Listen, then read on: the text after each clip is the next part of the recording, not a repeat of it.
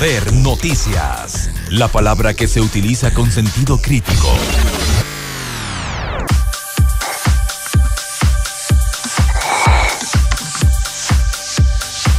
Siete de la mañana con 27 minutos, como decía costumbre los días viernes. Y para terminar de manera fresca la semana, tenemos ya a través del hilo telefónico, ¿qué dije a través del hilo telefónico? A través de la web a Calú, que el día de hoy no nos puede acompañar eh, físicamente, nos encuentra en Loja, según comprendo, pero bueno, está con nosotros listo para acompañarnos en este momento con el tema tecnológico de esta semana. Bienvenido, Calú, te escuchamos. Buenos días, Johnny. Buenos días a todos. Qué gusto poder eh, usar justamente la tecnología para seguir conectados y poder conversar este viernes en este postre binario. Así que aquí estamos. Calú, eh, gracias por estar con nosotros. Eh, el día de ayer una amiga me estaba, me estaba pidiendo que mm, le mande un link o le diga de dónde se puede descargar completamente el, nuevo álbum de los Daft Punk. Eh, bueno, los Daft Punk han estado en boga durante este año y tienen muy buenas canciones y me dijo, necesito descargarme el álbum completo, ¿dónde lo encuentro?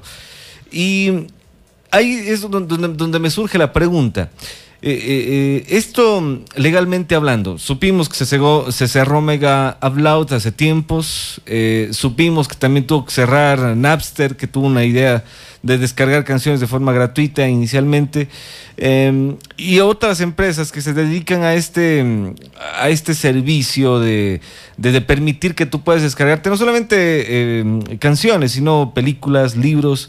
¿Qué tan legal es esto? Bienvenido. Eh, la, respuesta corta es de que te puedes descargar eh, todo ese tipo de contenidos sin eh, afectar a la ley, es completamente legal. Ahora, siempre queda un margen, un umbral no muy visible porque los defensores a ultranza del copyright el derecho de autor, para decirlo en español, siempre van a, argumentar de que efectivamente esto es ilegal. Mira, si es, que, si es que yo voy en este momento a una tienda y compro ese mismo CD de Daft Punk, eh, el CD eh, nuevo, original, sellado, eh, y lo llevo a mi casa y lo escucho en un, en un ambiente doméstico, eso es completamente legal. O sea, nadie, nadie puede decir en este país de que eso sería ilegal porque ya sería el colmo, ¿no?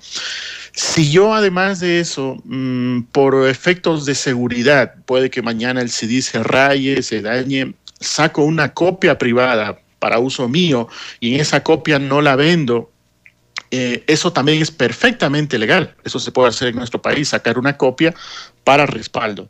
Si además de eso, em, Mm, eh, yo puedo tener que prestarle a esta amiga que, te ha pedido a ti el, CD, eh, eso también se puede hacer pero como, como no quiero prestarle el original, sino que le presto la copia para que la puedo, para poder preservar el original, eso también es legal. Lo importante viene cuando yo puedo desmaterializar el contenido. Ese es un concepto que se usa en el ámbito del derecho de autor, porque el contenido no tiene que estar atado al continente. O sea, no puedo decir de que yo soy el, titular del derecho de autor de un libro por el papel, sino por el contenido que está en ese papel, ¿no? Por, por, el, eh, por la obra intelectual.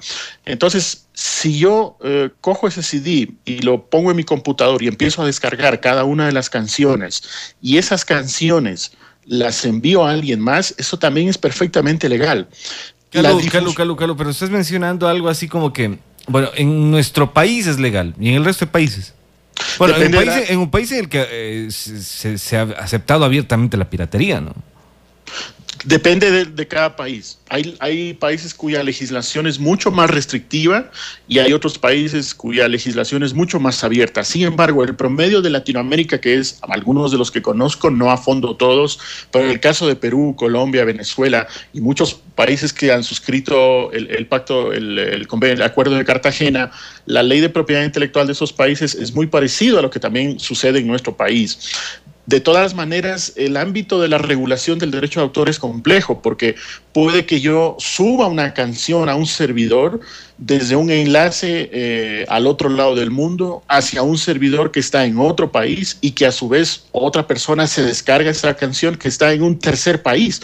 El ámbito geográfico eh, resulta, o sea, las fronteras se ríen frente a los limitantes de, derechos de autor que tiene cada ley en cada país, ¿no? Eso también hay que tomar en cuenta.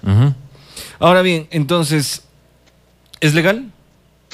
Yo diría de que si yo mm, me bajo la canción, yo diría que es legal. La ilegalidad, el margen de un, el umbral que no, no queda eh, totalmente claro es si yo puedo subir la canción. Eso es distinto. Una cosa es bajar, otra cosa es hacer una divulgación pública.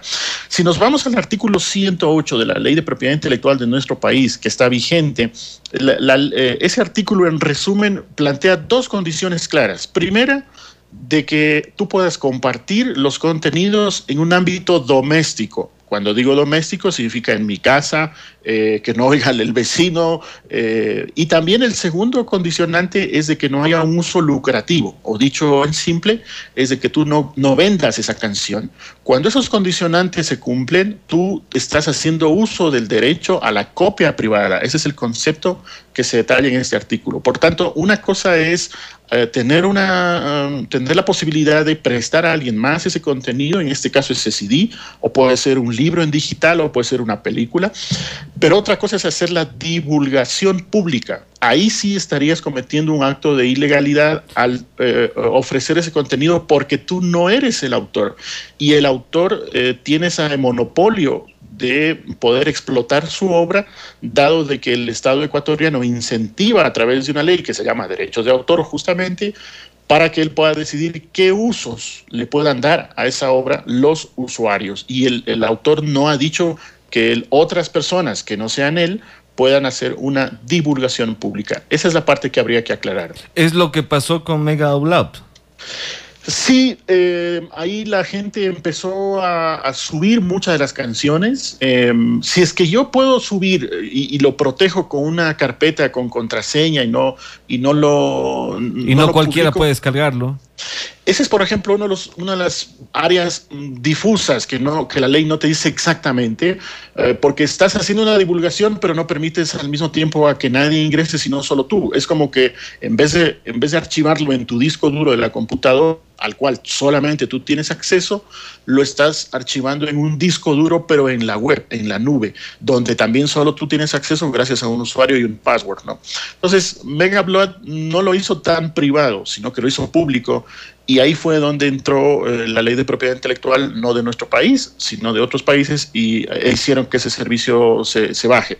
Sin embargo, una cosa es lo legal y otra cosa es lo que el sentido común también nos está dictando. O sea, no puede ser que en pleno siglo XXI, donde, donde esta oportunidad que, que, Internet nos ha dado de compartir cultura, se desarrollen modelos de negocio en donde consiste básicamente en impedir el acceso a tus contenidos a través de una ley. Eso es absurdo. O sea, no puede ser de que una ley impida el acceso a la cultura y, de esa, y gracias a ese impedimento se desarrolle un modelo de negocio. Eso no puede ser. E, ese enfoque aquí lo cambiando, porque justamente mientras más se difunde una obra, mientras más acceso hay, todos ganamos, porque tenemos acceso a ese contenido cultural.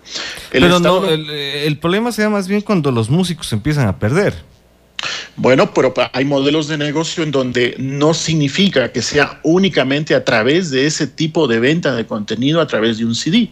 De hecho, cuando tú vas y compras un CD, desafortunadamente no apoyas al artista, estás apoyando al intermediario entre el artista y su público, porque ahí es donde, donde se quedan los grandes márgenes, ya sea en la tienda que distribuyó el CD, ya sea en, los, eh, en el transporte, en la publicidad, y solamente, no tengo el caso de Ecuador, que ya lo vengo pidiendo cuatro años seguidos, pero en el caso de España estamos hablando que el 4.5% va directo al, bolsillo del autor, o sea, una, una cifra muy pequeña eh, por la cual no le permite tener una facilidad de acceso a, la explotación monetaria de su contenido. Pero regresando a lo que tú decías, hay otros modelos de negocio que tienen que adaptarse a un entorno donde ya estamos conectados a Internet. Por ejemplo, una vía muy interesante es a través de los conciertos en vivo.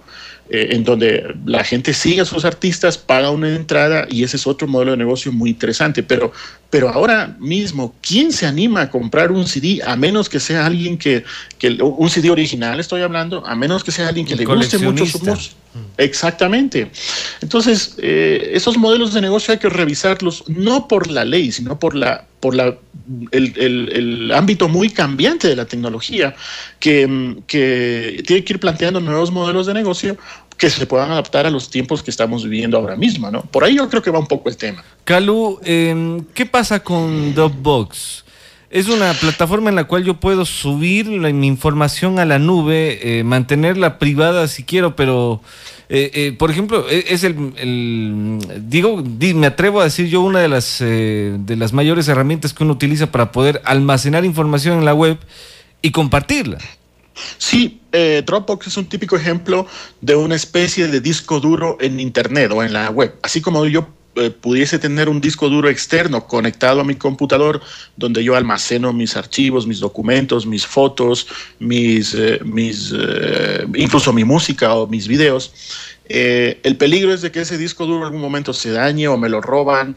Entonces lo que hago es contratar un servicio en la nube de una especie de disco duro. El proveedor me asigna una cantidad de almacenamiento y con un usuario y una clave yo puedo entrar, subir esa información y acceder cuando la necesite o compartirla con otros usuarios. Generalmente Dropbox y, proveedores parecidos regalan un espacio en disco para engancharte, eh, te dan, pues, qué sé yo, 2, 3, 5 gigas o 10 gigas algunos, y ya cuando se te ha llenado el espacio dices, mm, me gustó, y entonces te dices, sí, pero ahora sí te toca pagar una, cantidad mensual o anual, que de todas maneras es baja. Hay, hay precios desde los 5 eh, dólares mensuales, 8 dólares mensuales para poder acceder.